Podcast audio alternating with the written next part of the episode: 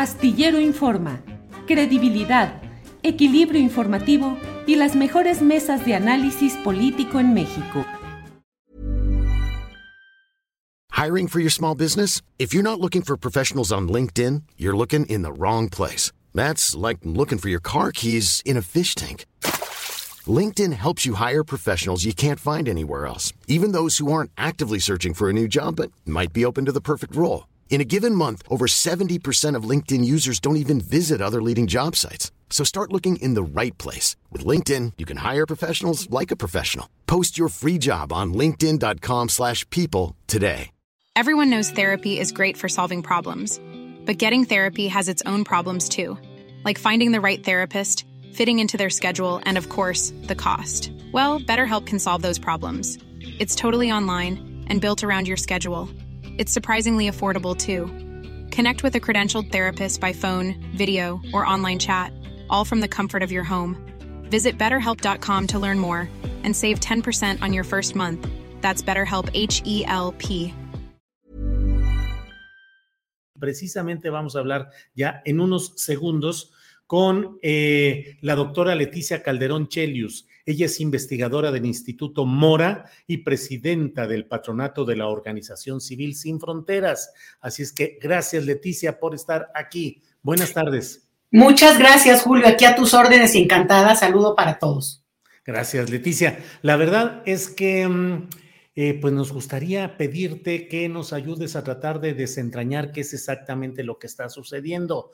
Vino la asesora de Seguridad Nacional del presidente Biden a una reunión eh, con el presidente López Obrador y con otros funcionarios mexicanos y acordaron, entre otras cosas, que continúe la recepción en México de aspirantes a migrantes que hayan solicitado, que estén en vías de tratar de establecerse en Estados Unidos. Estados Unidos no los recibe y los manda de regreso a México. Es así, o sea, seguimos convertidos en una especie de depósito eh, de estos eh, migrantes en un proceso que le correspondería desahogar plenamente a Estados Unidos, Leticia? No, bueno, puesto así, Julio, sí, así seguiremos, sin considerar el hecho de que la, migración tiene una dinámica que te llevará a recordar, por ejemplo, el hecho de que de repente teníamos seis, ocho mil haitianos que cruzaron el territorio mexicano, que eh, iban a cruzar por Coahuila, recordarás ese momento, y en un momento dado ya pasaron, cruzaron, y entonces ese ya no fue tema, ese ya no es una situación en México. ¿Por qué? Porque esto, este tema de la migración tiene una circularidad y además una parte de mucha, digamos, de coyuntura muy fuerte. Y eso es lo que me gustaría platicarte ahora, porque, bueno, primero decir, Julio, estamos en el 5 de mayo, que es la fiesta mexicana en Estados Unidos. Entonces, yo hasta pensé que por eso me habías invitado, porque era justo el mero día pero... Eh, Oye, eh, Leticia, que no deja de ser una adulteración que Estados Unidos digan que es el Día Nacional de México cuando nuestros días más fuertes, pues es el de la independencia o el de la revolución, ¿no? No, claro, pero tiene su, tiene su historia y además es muy interesante porque digo, hay diferentes hipótesis de por qué el 5 de mayo, pero la realidad es que para la inmensa mayoría por lo menos de los estadounidenses, pero muchos de los mexicanos, por obvias razones, es el día de ventas, por ejemplo, y de fiesta, cuando más ganan los restaurantes de comida mexicana, porque se celebra como si fuera nuestra independencia. Digo, para fiesta está bueno, ¿no? Ese no sería el problema. Pero bueno, no, lo que te quería comentar es que, bueno, en este escenario, lo que estamos viendo es que, pues, obviamente, en Estados Unidos ya se empiezan a articular las fuerzas políticas y va a terminar, y lo, voy a explicar brevemente, esta normatividad que puso Donald Trump a propósito de la pandemia y que con el fin de la pandemia, bueno, ya es insostenible porque se quiso quitar, el título 42 se llama, desde hace más de casi un año, pero no se pudo, se recurrió de parte de los republicanos, recurrieron a eh, instancias de, judiciales para que se mantuviera. Y entonces ahora sí es inaplazable y el 11 de mayo termina y eso implica que esa restricción ya no estará vigente. Sin embargo, entra inmediatamente otra, otra que se llama título 8, que es peor y es la que estaba antes, Julio, o sea que esto es todavía más grave, porque es una, una restricción que implica que las personas que son detenidas y que se consideran reincidentes de haber entrado a Estados Unidos sin documentos, no solo son detenidas, sino que son fichadas para que en un momento dado puedan considerar, sean considerados criminales. Entonces, es una situación que ya se ha vivido anteriormente y de muy alto costo para las personas, porque evidentemente hay, recurrencia en el tema de, de, intentar estar en Estados Unidos sin documentos. Esto es parte de la historia estadounidense, entonces tampoco nos, nos puede desafortunadamente sorprender.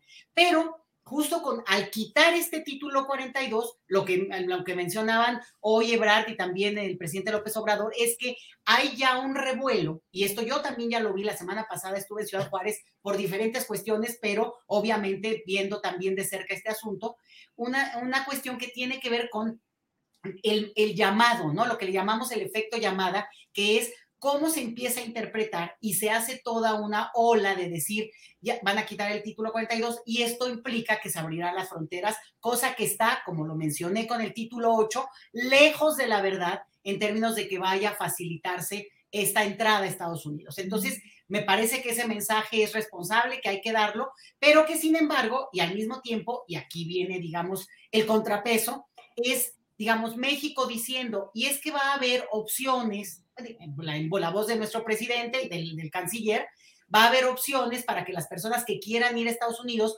lo hagan por las vías que el mismo gobierno eh, norteamericano está llevando a cabo para que se pueda dar de manera más fácil. Y mira, la verdad, Julio, es que eso no es así, porque estamos hablando, incluso dijo cifras, de Ebrard, ¿no? De 800 mil posibilidades de visas y pero esto es, tiene una selectividad muy grande porque eh, tiene un perfil de personas que podrían llegar a pedir ese visado, aun cuando sí se ha dado, que alguien te financie desde Estados Unidos, que llegues en avión. Bueno, las personas no tienen dinero, vamos, si no, no estarían también migrando, porque una gran parte de la migración, pues es por cuestiones de pobreza. Entonces, lo que, lo que ocurre es que son mecanismos alternativos para tratar de solventar un asunto que tiene obviamente un problema social gravísimo, pero también un tema político muy fuerte, porque hay los, entre republicanos y demócratas están intentando pasar ahorita, justo ¿eh? entre hoy y mañana, también otra normatividad que impida que se quite el título 42. O sea, aunque es inminente que se va a quitar, algunos están intentando revertir esa norma. Entonces, hay que verlo como en esos, desde mi punto de vista, como en varios escenarios, Julio. Bien, Leticia, ahora, eh, selectividad muy grande en ese eh, en esa cantidad de más de 800 mil visas que el canciller mexicano está señalando. Y coincido, pues finalmente lo que hay es un flujo que proviene de condiciones socioeconómicas muy deterioradas, muy dañadas y que buscan llegar no por esa vía de la selectividad, sino del otro flujo. Pero em, con Donald Trump, el amago de imponer aranceles a México hizo que aceptáramos la instalación de Guardia Nacional en el sur del país y un giro en la política migratoria acompasado a lo que planteaba Donald Trump. Ahora con Joe Biden no hay ningún amago y sin embargo se mantiene esa disposición de México a recibir a miles de personas en ese proceso que estamos hablando respecto a Estados Unidos. ¿Por qué y a cambio de qué, Leticia? Mira, yo creo que también hay, a lo mejor te volteo tantito el argumento, te voy a decir, porque México ha tenido una, una política militarizada y de alta contención de la, del flujo migratorio desde hace mucho tiempo, Julio. Tal vez lo que pasa es que hubo un discurso de que iba a haber un cambio y eso no, es, no ocurrió, ¿no? Y se volvió muy visible, también porque cambió este perfil de migración más que abiertamente se ha movilizado a lo largo del territorio con el tema de las caravanas a principio del sexenio. Pero en realidad esta política de contención y, digamos, alineada a Estados Unidos ha sido así hace décadas incluso. Entonces, esa es una parte donde quisiera como afinarle, porque lo que, lo que no hemos visto es una, una diferencia contundente, sustancial, y bueno, obviamente ahora que tenemos Guardia Nacional, se ha visibilizado pues en muchos campos de la vida en México, pero eso sería una parte con el tema de la migración. Leticia, pero tanto así como 25 mil guardias nacionales colocados en la frontera sur. ¿Tuvimos política en esos números así había? Mira, ha habido, por ejemplo, tú tal vez recordarás el Plan Frontera Sur que en el 2014 entró en vigor y fue muy interesante porque había una persecución sobre todo, y no, bueno, no Guardia Nacional porque no existía la Guardia Nacional como tal, pero todo este mecanismo, a eso me refiero. Entonces, o sea, no, no quiero minimizarlo y al contrario, estoy diciendo que lo que, lo que invito es a verlo en un sentido mucho más amplio y más complejo por eso, porque México, eh, eh, y esa es la otra que te, que te, que te afino, digamos, México no es que va a recibir personas, México no ha dejado de recibir y en realidad es de los países grandes de América Latina que menos población extranjera ha recibido en este último ciclo de migración. Mira, tenemos casi 7 millones de personas venezolanas que han salido los últimos 6, 7 años de su país, de Julio. ¿Y dónde está esa gente? Bueno, 5 millones están a lo largo de los países de, nuestro territorio, del continente latinoamericano, y en México realmente ha habido una cantidad muy pequeña. Entonces, lo que estamos viendo ahora, y ahí agárrense, es, digamos, que México finalmente está entrando a este ciclo de movilidad eh, entre países de la región. ¿Por qué? Pues porque la gente al ir saliendo se han dirigido, tal vez tú sabes bien que esta situación que está ocurriendo entre Chile y Perú, en la cual personas que fueron a Chile y ahora por una reglamentación muy dura, muy rígida del gobierno chileno, están siendo expulsadas de Chile. Entonces quieren ir y a, Venezuela, se quieren regresar a Venezuela, pero no pueden pasar porque Perú se los impide. Entonces, ahí hay una circunstancia muy delicada en esa frontera.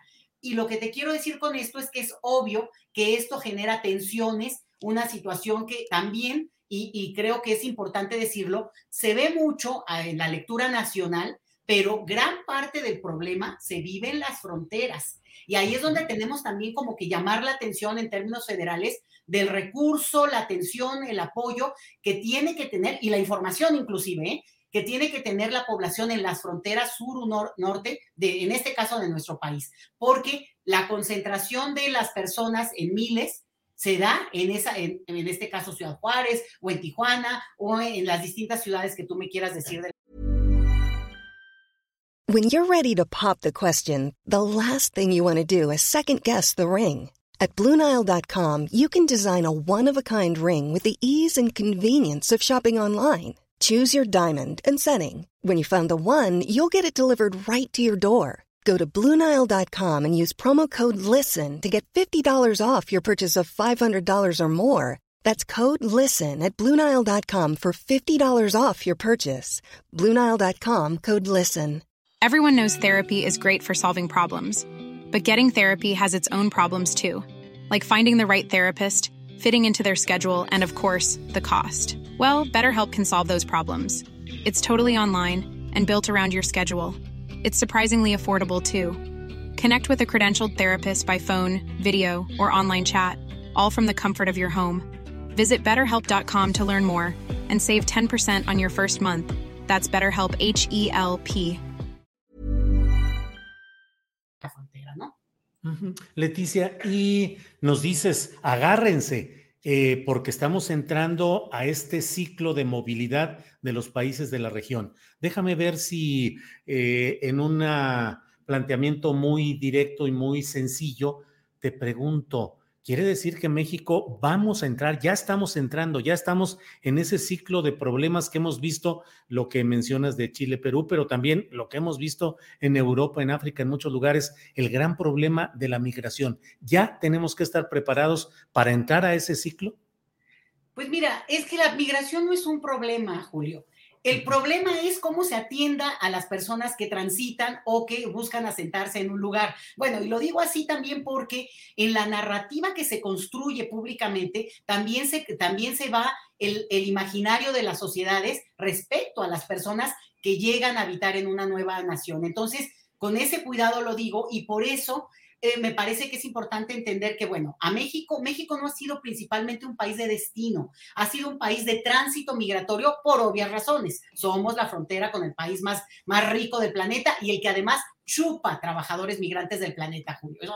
hay, que, hay que decirlo contundentemente. Ellos atraen migración, la, la seleccionan y hacen como que cierran, pero luego abren, o sea, en este juego macabro que también ellos tienen, pero es nuestra realidad histórica. México ha, expulsado a su propia población. Ahora, lo que estamos viendo es que sin que México se vuelva un país de destino, y muchas veces no es un destino deseado tampoco, sí se está volviendo un espacio de limbo, de espera, que una espera que constituye, pues al final de cuentas, la vida de seres humanos que requieren tener un nivel de certeza en algún momento y para el propio país, la propia nación, dar, ofrecer esa certeza puede ser muy productivo y, puede también tener una, digamos, un impacto muy positivo, porque lo contrario es generar estos espacios de marginación y de exclusión que al final no necesariamente se van a resolver por la vía de la migración, esto que decía yo con Estados Unidos. A lo mejor y, de, los que vemos ahora en Ciudad Juárez, que es eh, lo que conozco muy bien, en El Paso, Texas, yo he visto reportajes de personas que están alrededor de una cuadra que es ahí muy cerquita de la frontera. Te voy a decir, declararon, se declararon en estado de, de crisis, eso les da recursos, en este caso a la ciudad del Paso, pero déjame que te diga, esa concentración es ahí, Julio. No es que haya migrantes en otras partes de ese inmenso territorio. Entonces, hay también una parte en que se exacerba la idea de esta población concentrada y sí son varios miles y siendo varios miles, obviamente, pues se notan, hay necesidad de atención humanitaria, sanitaria, de todo tipo, pero el asunto es que tampoco es que han desbordado en ningún caso y en ninguna nación tampoco. Y mira que estamos hablando de dos millones de, colombianos eh, hoy instalados en, de venezolanos instalados en Colombia eh, eh, producto de este, este, esta diáspora de los últimos años, Julio. Entonces, si ahí sí son números como más fuertes y seguramente también muy concentrados en algunas zonas donde es más visible. Leticia, todo este contexto con sus circunstancias positivas y negativas, ¿cómo lo estamos enfrentando como gobierno en México?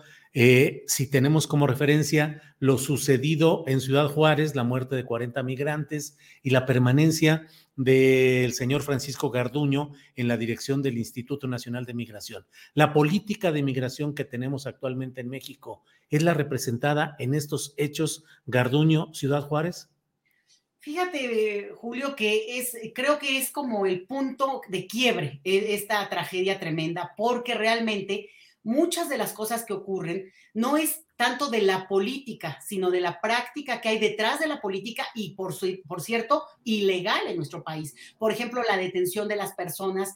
Digo, mucho de esa tragedia que ocurrió tiene que ver con circunstancias extralegales que no obedecen a lo que se supondría que tendrían que seguir como protocolo. Un caso, esto digamos ya, ya más puesto en el, tú me preguntas por, por el licenciado Garduño, pues es obvio que si está se está haciendo una investigación donde ya se le, eh, se le imputan cargos, bueno, el mensaje político que siga al frente no, no es alentador, porque incluso en una cuestión pues, más de ética, pues pones tu, tu, renuncia en, la, en, el, en, el, escritorio y dices, en tanto se investiga, yo me, mantengo a, a, la, a, la, espera.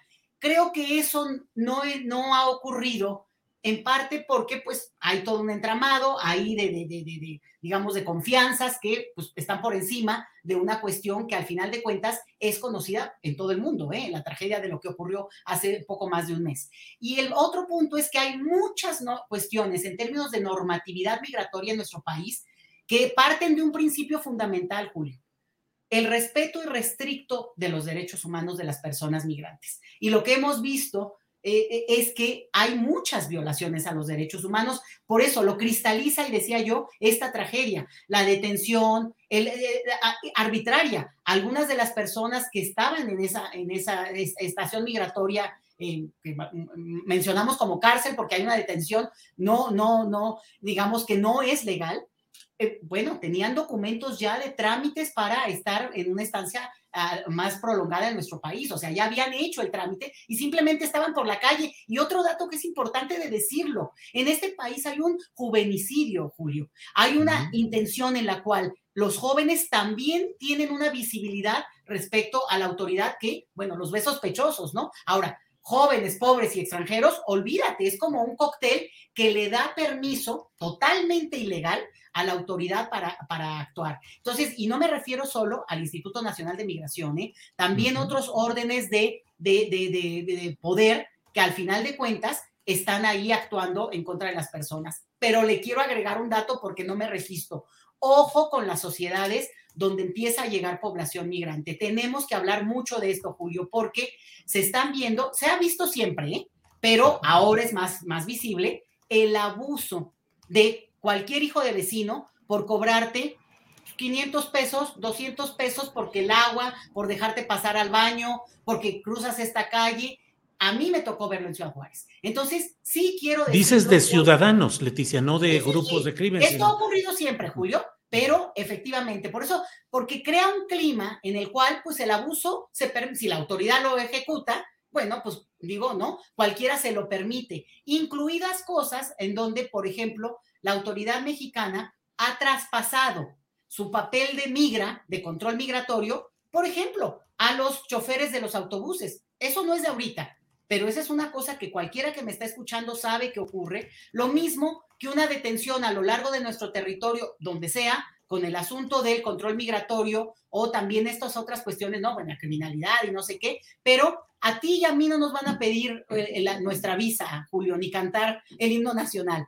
Hay otra vez una circunstancia que tiene que ver con el perfilamiento, no solo, digamos, de, del estereotipo de la persona que no es mexicana, quién sabe qué quiere decir eso, ¿verdad? Y la otra de adscripción, si tú quieres, de clase, e incluyo esto de la edad. Entonces, es delicado, por eso hablar de migración es tan importante, porque estás abriendo la posibilidad de hablar también de discriminación, de racismo, de xenofobia, y en ese sentido, la autoridad, y me preguntabas por la política migratoria, por supuesto que puede, en el papel suena bien, pero en la realidad lo que estamos viendo es una clara, eh, digamos, eh, eh, si, no, si no totalmente en contra, pues que no se acata lo que la propia autoridad tendría que ser quien, quien ponga el ejemplo.